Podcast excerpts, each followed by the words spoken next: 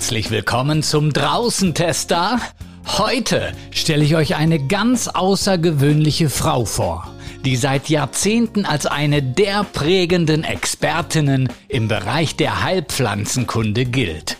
Ursel Büring aus Freiburg. Bereits 1997 gründete sie die erste Heilpflanzenschule Deutschlands und ist seither auch international eine gefragte Fachfrau auf dem Gebiet der Phytotherapie. Und eine ganz erfolgreiche Sachbuchautorin ist sie auch. Ihr Lehrbuch Heilpflanzenkunde ist im Haug Verlag erschienen und gilt mittlerweile in vielen Institutionen als Standardwerk und Grundlage für den Phytotherapieunterricht. Welches sind ganz besonders wirkungsvolle Heilpflanzen? Wogegen helfen sie und wie wende ich sie an?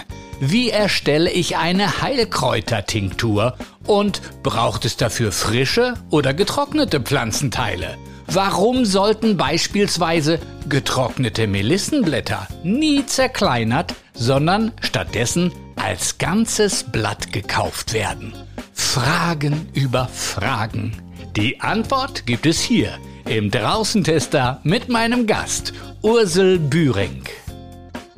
Ursel Büring, Sie haben in den vergangenen Jahrzehnten einen ganz enormen Beitrag für den Auf- und Ausbau der Heilpflanzenkunde geleistet. Sie haben Schulen gegründet, unzählige Vorträge gehalten, Bücher geschrieben, unter anderem das Lehrbuch Heilpflanzenkunde, über das wir noch sprechen wollen. Wie und wann ist diese Leidenschaft, diese Hingabe zu den Pflanzen bei Ihnen entstanden? Ich glaube, da muss ich wirklich in die Vergangenheit gehen. Äh, ich bin ja Nachkriegsgeneration und äh, wir waren ausgebombt, hatten kein Geld und Pflanzen waren unsere Nahrung, Medizin und Spielzeug. Und mein Onkel war der Dorfarzt in Stuttgart-Sillenbuch, wo ich aufgewachsen bin. Und wir sind als Kinder rausgegangen und haben ähm, mit Löwenzahn gespielt, gemalt, äh, Ringelchen gemacht für die Ohren und so weiter. Und äh, wir haben Spitzwegerich, darin kann ich mich noch erinnern, geerntet für gegen bei Husten, Erkrankungen. Und so war das mir irgendwie in die Wiege gelegt. Also so das Miteinander mit den Pflanzen. Haben das auch schon die Leute in ihrer Familie Ihnen so vermittelt? Vielleicht die Eltern oder eben der Onkel, der Dorfarzt? Ja, da war schon viel mit dabei. Also ähm, Onkel Gerhard, so hieß er nun mal, ähm, der hat uns da ein bisschen herangeführt, halt im Spielerischen. Es war nebenher und mir damals nicht so bewusst, dass es etwas Kostbares ist. Und meine Eltern, also mein Vater war Architekt und der hat mir, kann ich mich auch erinnern, als ich vier Jahre alt war, den Farbkreis von nach Goethe quasi mit Blumen gelegt, mit farbigen Blumen. Also so diese Anpassung an die Natur, die war schon immer dabei. Und das Spielen mit Pflanzen ebenso. Aber dann später, äh, als ich, also mein Erstberuf ist ja Krankenschwester, ähm, da hatte ich auch so ein besonderes Erlebnis und das war, also ich wollte die moderne Medizin nicht nur so Blümchen lernen. Und äh, dann gab es ja vor 50 Jahren diese Hongkong-Grippe. Ne? Heute haben wir Corona, damals war es die Hongkong-Grippe, nochmal 50 Jahre früher die spanische Grippe. Und die Hongkong-Grippe war nicht so ausgeprägt, aber es starben viele, viele Menschen und ich war erschüttert als junges Mädchen. Und da haben die Angehörigen, unterstützt durch die Ärzte, ihren Kranken Wermut mitbringen können, sollen, dürfen. Und ich war überrascht und ein bisschen empört, dass ich gedacht habe, nach so einer schweren Erkrankung, da sterben die Leute und die bringen jetzt Wermut mit. Und das war zum Beispiel mein Ankerpunkt für wie kostbar ich Pflanzen mit Bitterstoffen wie zum Beispiel den Wermut erhalte bis heute. Also so hat sich das dann weitergegeben. Später ging es mir darum, ach, ähm, ja, das Essen ähm, mit essbaren Blüten, das fand ich einfach ganz toll. Ich bin ein Farbenmensch, ich liebe Farben. Wusste nicht früher, dass Farbe gleich Heilkraft ist. Das habe ich erst später erfahren. Aber dass man äh, Blüten essen kann, das habe ich mit 20 Jahren gemacht und jeder sagte, Kind, pass auf, du vergiftest dich. Also ich hatte, glaube ich, so einen natürlichen, ungezwungenen Zugang zu den Pflanzen, der mir es einfach als schön, als eine Bereicherung gegeben hat. Dass es später mal mein Beruf wird, das stand da noch in den Sternen. Ja, das ist ja eine ganz interessante Karriere auch oder Karrierenkurve, wenn man bedenkt, dass Sie ja eigentlich von der ja, von der Wissenschaft, äh, von der Medizin herkommen als Krankenschwester, die, die echte Medizin in Anführungszeichen und dann selbst erlebt haben, meine Güte, da bringen auf einmal Leute Pflanzen mit oder wird empfohlen, äh, Pflanzen einzusetzen. Äh, damit beschreiben sie auch so ein bisschen das, was eigentlich bis heute noch bei ganz vielen Menschen im Kopf kursiert, das Pflanzen, das ist doch nix, ne? Das wächst ja überall. Das richtig Gute, die richtig gute Medizin, das ist Chemie. So ist es. Nur ist mein Bruder auch noch Chemiker und mein anderer Bruder Immunbiologe. Also es war auch in der Familie, war ich halt diejenige, die mit den Blümchen, ja, ein bisschen minderwertig, äh, nicht gerade belächelt wurde, aber ja, lass mal die Kleine so machen. Ich war die, die jüngste von fünf Kindern. Und ähm, heute hat sich das immer wieder mehr stabilisiert, dass ich denke, diese Kraft, der Pflanzen, was die können, darauf beruht ja letztendlich alles. Und das ist auch so ein Thema, das mich bis heute begeistert, muss ich sagen, beflügelt, mich ins Wundern und Staunen äh, geraten lässt, immer wieder, was die Pflanzen alles vermögen und was wir Menschen heute erforschen müssen, was die Natur schon immer für uns parat hat. Also immer wieder gibt es ja jetzt, die Welt rückt ja zusammen, ne? das Wesen wird globaler Immer wieder kommen Forschungen oder neue Erkenntnisse von Pflanzen äh, weit weg von uns, aus dem Dschungel, sage ich jetzt äh, einmal, werden erforscht, die an anderen Stellen schon lange dort eingesetzt wurden und wir erst heute, nachdem wir eine wissenschaftliche, eine klinische Studie ähm, durchgeführt haben, den Glauben bekommen, es tatsächlich dass die Wirkung so ist, wie sie propagiert wird. Das begeistert mich immer wieder. Mhm. Und das ist ja auch äh, etwas ganz Spannendes, das Sie da gerade ansprechen, dass nämlich heute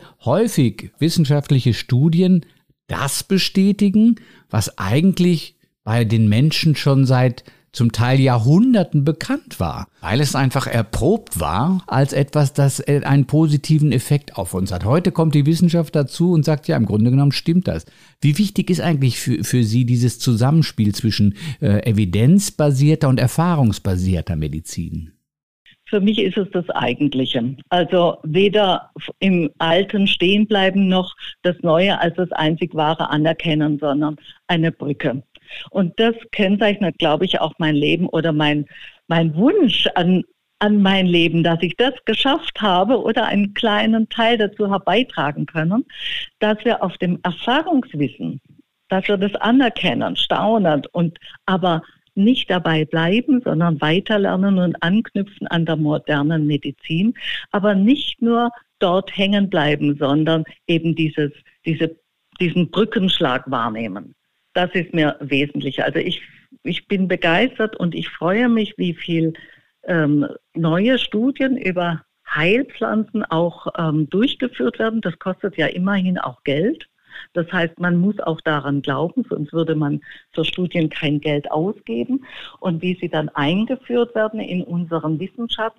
Aber letztendlich fußt vieles, das weiß man zum Beispiel aus der Klosterheilkunde, aus den Erfahrungen unserer Vorfahren dankenswerterweise. Und das finde ich toll.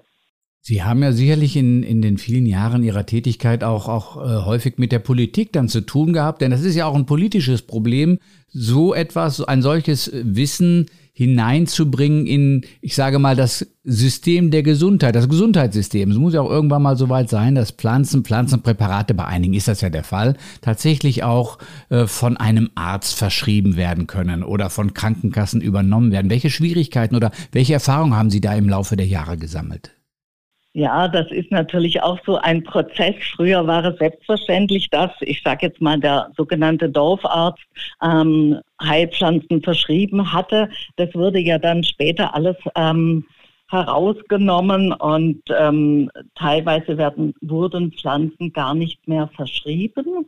Ähm, und deswegen finde ich, dass man heutzutage sehr auf die ureigene Gesundheitskompetenz äh, zurückgreifen muss und eine Art Selbstmedikation durchaus für sich persönlich auch in Anspruch nehmen kann.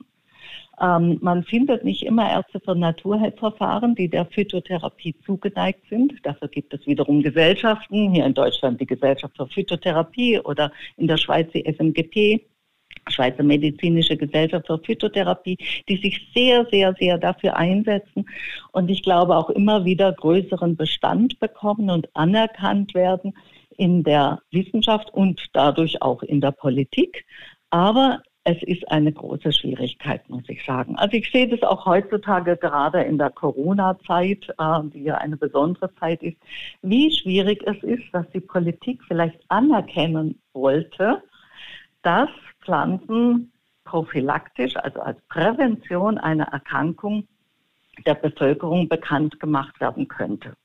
Da gab es mal einen Kongress, wo man das mal besprochen hatte, soll man Pflanzen ähm, empfehlen der Bevölkerung, wie man sich schützen könne. Das ist quasi nicht möglich. Das ist auch in der Politik nicht durchzusetzen. Also muss man es auf dem Low-Level-Bereich machen. Ich gebe ein Beispiel. Jetzt Corona kann man auch präventiv sich also vorbeugen, damit Viren erst gar nicht oder weniger gut andocken können. Das könnte man, finde ich, jetzt wäre ich Politikerin, äh, durchaus auch vorstellen der Bevölkerung. Das ist so schwierig, dass man es in kleinem Rahmen in persönlichen Bereichen oder an, an interessierte Menschen äh, oder eben in der gängigen Literatur, aber eben nicht nur Fachliteratur, sondern auch, ich sage jetzt mal in der Apothekenrundschau oder so veröffentlichen muss. Statt dass hier ein Gesundheitsminister politisch ähm, den Mut hat, auch Prophylaxe zu betreiben und unter die Bevölkerung zu bringen. Das ist ja mein Wunsch an die Politik. Und warum macht er das nicht, der aktuelle oder auch der zukünftige oder der ehemalige Bundesgesundheitsminister? Sind das wirtschaftliche Entscheidungen? Also ich bin natürlich überfragt, äh, aber ich habe mitbekommen auf äh, die Dauer der Zeit, wie groß auch der Vorbehalt ist, etwas Falsches zu sagen und dann angegriffen zu werden. Ich habe bei vielem im Laufe meiner Jahre festgestellt, dass auch öffentliche oder, oder dass auch Gesellschaften, zum Beispiel Gesellschaft für Phytotherapie, also Menschen, die wirklich ihre Erfahrungen haben, dass sie immer wieder das Gefühl haben, sich wehren zu müssen wehren zu müssen, dass Unwissenschaftliches dazukommt, dass sie nicht angesehen werden in der offiziellen Medizin. Also das ist jetzt meine eher laienhafte Auslegung, aber das ist mein Befinden, dass ich das Gefühl habe, den Mutigen gehört auf die Welt. Und etwas, das ich gut durchdacht habe, gut geprüft habe, wo ich persönlich dahinter stehen kann, wo es Studien, Literatur gibt, Erfahrungsheilkunde, da finde ich, gehört, das würde ich mir wünschen, mehr Mut dazu, das in die Welt zu geben. Ich persönlich mache es im Kleinen und mein persönlicher Wunsch ist, dass ich die Menschen, die sich dafür interessieren, ja, wie eine Art Briefer oder Mutigmacher in ihrem eigenen Bereich fachkundig sich selbst weiterzubilden. Das ist für mich ein ganz großes Anliegen, weil Wissen ist Macht. Und dieses Wissen soll nicht nur bei den Mächtigen sein, sondern jedem gehören.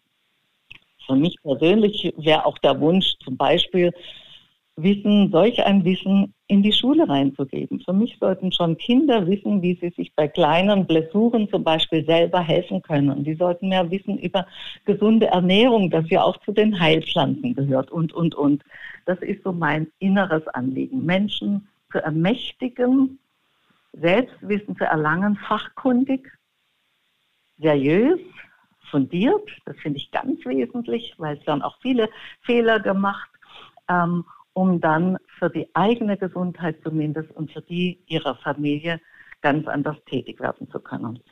Stichwort Wissen und Wissensvermittlung. Das ist ja etwas auch aus meiner Sicht eher ambivalentes, weil es so viel Wissen im Angebot gibt, von dem ich gar nicht weiß, ist es jetzt gutes Wissen oder weniger gutes Wissen. Zum Beispiel, in, bleiben wir mal in diesem Themenbereich Heilpflanzen und das Internet als Beispiel ist natürlich ein Riesenfeld, wo sich jeder austauschen kann und auch vieles äh, behaupten kann. Und da gibt's natürlich auch, das werden Sie besser wissen als ich, hier riesengroße Communities mittlerweile, die Rezepte und Pflanzentipps und dergleichen austauschen. Möglicherweise häufig sogar recht gute Dinge, aber vermutlich nicht immer. Was raten Sie jemandem, der sich oder die sich dafür interessiert, sich kundig zu machen im Bereich der Heilpflanzen und, und ganz am Anfang steht? Wie kann er, wie kann sie sinnvoll Wissen zusammentragen in diesem Bereich? Ja, eine sehr berechtigte Frage, die leider nicht einfach zu beantworten ist. Es wäre so schön, ich hätte das Allgemeinrezept dafür. Nicht jeder äh, kann Studien lesen, nicht jeder kann Englisch, äh, nicht jeder weiß, worauf muss ich denn achten, ob dieser Flut an Wissen, das wir übers Internet bekommen ähm, oder auch über Kurse. Und das ist ein wirklich existentes, großes Problem. Mein Rat ähm, an jeder Mann und jede Frau ist, zum Beispiel im Internet nicht nur nach äh, Tante Lilas ähm, Kräuterkurse, ich will jetzt extra keine Seiten nennen, natürlich zu schauen, sondern vielleicht auch die Pflanze, nach der Sie suchen, dort äh, die Beigabe Studien zu machen. Das ist eine, ein ganz einfacher Hilfsmittel, um zu erkennen, ist über die Pflanze mehr Wissen vorhanden oder nicht. Oder auch ähm, ja, so Krücken wie ähm, anerkannt oder Phytotherapie oder zum Beispiel in den ähm, Seiten der Gesellschaft für Phytotherapie, auch dort ist ein Pflanzenlexikon zu finden, in der Swissmed, in der Schweiz, äh, dergleichen. Also, dass Sie unter offiziellen Organen mitsuchen und dann vergleichen, ähm, das Wissen dieses äh, Rezeptes, das dort ähm, kundgetan wurde. Extrem schwierig, muss ich sagen. Leider, leider. Wer wirklich Interesse daran hat, der sollte sich ein gutes Buch zulegen. Ganz eindeutig. Und mal mit Ihnen sprechen, denn vorhin haben wir ja schon Wissen generieren können, unter anderem als Sie gesagt haben, als Kind haben Sie Spitzwegerich gesammelt, ist gut gegen Husten. Und deshalb würde ich Sie bitten, vielleicht mal so ein paar Tipps zu geben, Pflanzen, die einfach um uns herum sind, die wir vielleicht gar nicht beachten die aber doch äh, tatsächlich auch als Heilpflanzen etwas Gutes äh, bewirken können. Ich muss nicht ganz ehrlich sagen, Spitzwegerich oder Brennnessel, vielleicht kommen wir auch darauf zu sprechen, waren für mich bis vor einigen Jahren eigentlich Dinge, die man übergehen konnte oder auf denen man herumtrampeln oder sie ausreißen sollte. Mir war das überhaupt nicht bekannt, was für ein Potenzial in diesen Pflanzen steckt. Vielleicht können Sie mal so ein paar Pflanzen nennen, die in unseren Breitengraden eigentlich ja zugänglich sind und die man verwenden kann. Ja, gerne. Und das, was Sie sagen, wie es Ihnen gegangen ist, so geht es ja ganz viele. Ne? Das sind Pflanzen, ja, die begleiten uns auf unseren Wegen, auf der Wiese. Und was für ein Jammer, dass ich diese Schätze gar nicht kenne. Äh, deswegen sollte übrigens das Wissen schon in die Schule kommen. Nehmen wir den Spitzwegerich, da ist ja das Wort Weg schon dran. Über den laufe ich wirklich auf der Wiese. Und das ist eine Pflanze, die ist ähm, schon seit vielen, vielen Jahrhunderten eingesetzt worden. Ähm, bei Wunden, das war etwas ganz Wichtiges, dass man den frischen Pflanzensaft auf kleine Wunden aufträgt. Da sage ich gleich noch mal etwas dazu. Und auf der anderen Seite aber ähm, bei ähm, Erkältungserkrankungen. Und jetzt fängt bei mir schon etwas an, ähm, was mein, mein Thema geworden ist. Schau hin, aber schau genau hin und differenziere. Also, zum Beispiel der Spitzwegerich, der hat äh, Blätter, die sehr viel Pflanzenschleime enthalten. Und das gilt es zu, in Erfahrung zu bringen, was die machen, diese Pflanzenschleime. Die lullen quasi eine wunde, trockene, raue Schleimhaut ein und überziehen sie mit einer Art Schutz Hautschutzfilm wie Samt und Seide, sodass der trockene Husten darunter regenerieren kann. Und das Schöne am Spitzwegerich ist, äh, dass diese Pflanze ohne Nebenwirkungen ist, wenn man sie korrekt einsetzt und äh, deshalb auch schon in der Kinderheilkunde eingesetzt wurde. Und das war der Grund zum Beispiel, dass der Spitzwegerich zur Heilpflanze des Jahres, ich weiß gar nicht, ähm, 89 oder so ähnlich eingesetzt wurde. Als eine Art pflanzliches Kodein, als eine Pflanze, die ein Hustenstiller ist. Ein Hustenstiller, damit die Kinder äh, nachts nicht vor Husten ständig wach sind, sondern ruhig schlafen können und die wunde Schleimhaut kann rege regenerieren. Und dazu bereitet man einen Tee zu. Und die Teezubereitung ist auch etwas, die Kunst der Heilteezubereitung, die man beachten sollte und die uns einen unheimlich großen Schatz bietet. Ne? Weil die Pflanze Schleime, Pflanzenschleime enthält, kann ich den Tee mit lauwarmem Wasser zubereiten. Dann werden die Pflanzenschleime nicht abgebaut, sondern bleiben erhalten. Und ich trinke diesen Tee schluckweise. Immer wieder schluckweise und nicht jetzt geschwind eine Tasse Tee herunterkippen, denn dann wäre der Tee im Magen und die Magenschleimhaut ist ja nicht krank, sondern der Rachen ist krank. Deswegen immer wieder einen Schluck trinken, damit diese Pflanzenschleime, die Schleimhaut immer wieder und wieder und wieder benetzen. Dann bleibt dieser Schutzfilm quasi erhalten. Und so gibt es viele Dinge, die, wenn ich den Spitzwegerichtblatt ähm, äußerlich einsetzen möchte, bei Brennnesselquaddeln, gut für Kinder zum Beispiel, ähm, die das erleiden. Da nehme ich die fünf, sechs saubere Spitzwegerichtblätter und zerknülle die quasi zu einem Knoten und reibe ihn zwischen den Handflächen und da kommt Pflanzensaft raus, Pflanzenfrischsaft. Ein guter Teelöffel. Und den kann ich so mehrmals innerhalb einer Minute auf die wunde Stelle aufbringen. Und dann passiert etwas, nämlich, dass die Entzündung sich mindert und der Schmerz und der Juckreiz ähm, weniger und weniger wird. Und das muss man einmal in Erfahrung gebracht haben und dann ist das Erstaunen groß, wie Pflanzen wirken. Also um nochmal nachzufragen, äh, beim, beim Spitzwegerich äh, Tee, von dem Sie gesprochen haben, da handelt es sich dann um die Verwertung der, der Frischpflanze, nicht getrocknet. Sowohl als auch. Die meisten Pflanzen, äh, also angeboten werden sie uns als Droge, als getrocknete Pflanze. Aber wer die Pflanzen kennt, kann sie fast alle Pflanzen auch frisch einsetzen. Nur sind sie frisch nicht immer erhältlich.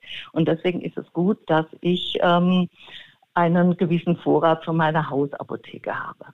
Aber die Pflanze äußerlich einsetzen, also diesen Frischpflanzensaft auf eine kleine Wunde als eine Art erste Hilfe, Wiesenpflaster aufzutragen, da, das kriege ich natürlich nur aus einer frischen Pflanze heraus. Und die frische Pflanze, die enthält sogar etwas, man nennt das ein Aukubin, ein Iridoidglykosid, also ein Wirkstoff, der dem Penicillin ähnlich ist. Also 600 internationale Einheiten Penicillin entspricht zum Beispiel dieses ähm, Aukubin, dieser Wirkstoff in frischem Zustand. Der wird später abgebaut. Aber 600 internationale Einheiten ist jetzt nicht wahnsinnig viel, aber er hat sicher dazu verholfen, dass er von seit 2000 und mehr Jahren als frisches Wiesenwundpflaster eingesetzt wird. Und so, jetzt kommen wir zu dem, was ich vorhin anklingen habe lassen, nämlich wie schön es ist, das Erfahrungswissen mit modernen und klinischen Studien zusammenzubringen mit der Wissenschaft, ne, beides zusammen. Denn jetzt weiß ich oft, was, warum, wie wirkt und warum das so eine Substanz bekommen hat. Sie haben von äh, den Brennnesseln kurz gesprochen, haben gesagt, Spitzwegerich hilft da, wenn man sich so ein bisschen mit Pusteln bestückt oder verbrennt. Und da denke ich gerade bei Brennnesseln, Hand aufs Herz, Frau Büring. Eine Pflanze, die einem sowas Böses antut, die kann doch nicht gut sein oder heilsam, aber das ist falsch, gell? Dürer hat sie ja gar in der Hand eines Engels ähm, gelegt auf seinem Bild und ich glaube, der Pfarrer Kneip oder einer hat gesagt, ähm, wenn die Brennnessel nicht solche ähm, Stacheln hätte, dann wäre sie schon lang ausgerottet. So nützlich ist sie also von wegen Brennnessel. Das ist auch eine total spannende Pflanze, über die man so viel äh, in Erfahrung gebracht hat, mehr und mehr. Die gibt es weltweit. Ich war vor sechs Jahren in Bhutan. Auch dort gibt es eine Brennnessel, die brennt mehr oder weniger, je nachdem, wo ich sie hier begegne. Aber hier unsere Brennnessel, die kann man vom Wurzel äh, vom Scheitel bis zur Sohle einsetzen. Und da wieder, schau hin, aber schau genau hin und differenziere. Also die Blätter im Frühjahr jetzt, die sind ein gutes Wildgemüse, die kann man im Pfannkuchenteig eintunken und ausbacken, als japanische Tempura anbieten. Ähm, man kann daraus einen Tee zubereiten, ähm, der die Harnwege ähm, durch, besser durchspült. Dann fängt die äh, Pflanze an mehr zu wachsen, dann kommt sie in den blühenden Zustand. Und äh, Brennnessel ist ja eine zweihäusige Pflanze. Und egal ob Herr oder Brennnessel, Frau Brennnessel blüht im blühenden Zustand, entwickelt die Pflanze bestimmte Inhaltsstoffe, die nennt man jetzt Kaffeeöl, Äpfelsäure, egal, Inhaltsstoffe, die mehr entzündungshemmende Eigenschaften haben. Jetzt kommt wieder, die Oma hat schon gesagt, Brennnessel ist gut gegen Rheuma. Und jetzt kommt hier die Frau Professor Dr. Dr. Sigrun Kobasik, die wohnte in Freiburg, jetzt übrigens in Schweiz, ich glaube in Thun, ich weiß gar nicht mehr ganz genau. Äh, die damals 1999 gab es den First Rheumatic Congress, also einen Kongress in Freiburg über äh, rheumatische Schmerzen und dort wurde unter anderem die entzündungshemmende, schmerzlindernde Heilkraft der Brennnessel besprochen. Ähm, und die Frau Professor Dr. Sigrun Kobasik, die hat äh, in Erkenntnis gebracht, dass die Pflanze eben in blühendem Zustand besonders viel diese entzündungshemmenden Eigenschaften habe und äh, dass sie sogar als Brennnesselmus besonders wirksam ist. Nur kann man Brennnesselmus nicht äh, äh, dreimal täglich über Jahre essen, denn rheumatische Beschwerden sind, begleiten einen ja dann durchs Leben eher äh, und man hat daraus Präparate entwickelt. Finde ich auch spannend, ne? wieso das eine das andere nährt. Ja, und dann kommen noch die, die Brennnesselwurzel, die wieder eine ganz andere äh, Wirkung ähm, mitteilen, nämlich dass sie bei Prostata-Beschwerden, aber auch bei Reizblase der Frau äh, unterstützend einzusetzen sind. Ähm, weiter kann man bei der Brennnessel die Samen anschauen, die jetzt hier schon mit einem kleinen Lächeln als pflanzliches Viagra ähm, äh, gehandelt wurden. Und wenn man dann den Ovid vor 2000 Jahren liest in seiner Ars Amandi, die Kunst des Liebens, ne, dann hat er schon Brennnessel mit. Ah, jetzt muss ich überlegen, Knoblauch und Pfeffer oder irgendetwas zusammen empfohlen, dass es die sexuelle Frequenz steigere. Da gab es dann sogar eine Studie in Texas, ich weiß nicht mehr wann, ich habe jetzt meine Unterlagen nicht vor mir liegen, 72 oder so, die das bestätigt habe. Also so ein Lächeln und ein von damals bis heute bestätigtes Wissen. Und dann ist die Brennnessel ja noch ähm, Nahrungspflanze für Schmetterlinge, ne? der Admiral, der kleine Fuchs und Admiral, kleiner Fuchs und nochmal ein Schmetterlinge, die, die ernähren sich ausschließlich von der Brennnessel. Also auch dafür ganz wichtig. Dann ist es ein Düngemittel, die Brennnessel. So gutes Düngemittel, dass in, in, in Frankreich zum Beispiel gab es mal einen Brennnesselkrieg, das ist noch nicht so lange her, sodass Brennnessel als grünes Gold, als Düngemittel verboten wurde gegen Strafe bis zu Gefängnis. Es war das verbirgt, kann man im Internet nachlesen oder in meinem neuesten Newsletter. Deswegen habe ich die Brennnessel gerade so gut im Kopf. Das heißt, sie ist so wirksam, dass man sich nicht traut, ähm, sie unters Volk zu geben, weil dann die Düngemittelhersteller vielleicht das Nachsehen hätten. Und dann kann man aus der Brennnessel Nesselgewebe ähm, zubereiten, also Kleidung herstellen, Taue, äh, Segel und so weiter. Das heißt, die Brennnessel ist eine riesengroße, ähm, unglaublich ähm, heilkräftige, nahrungsschenkende, gesund erhaltende Pflanze. Das war der Draußentester für heute. Teil 1 unseres Gesprächs mit der renommierten Heilpflanzenexpertin Ursel Bühring. Der nächste Draußentester mit dem zweiten Teil des Interviews kommt bestimmt. Bis dahin, tschüss und ciao ciao.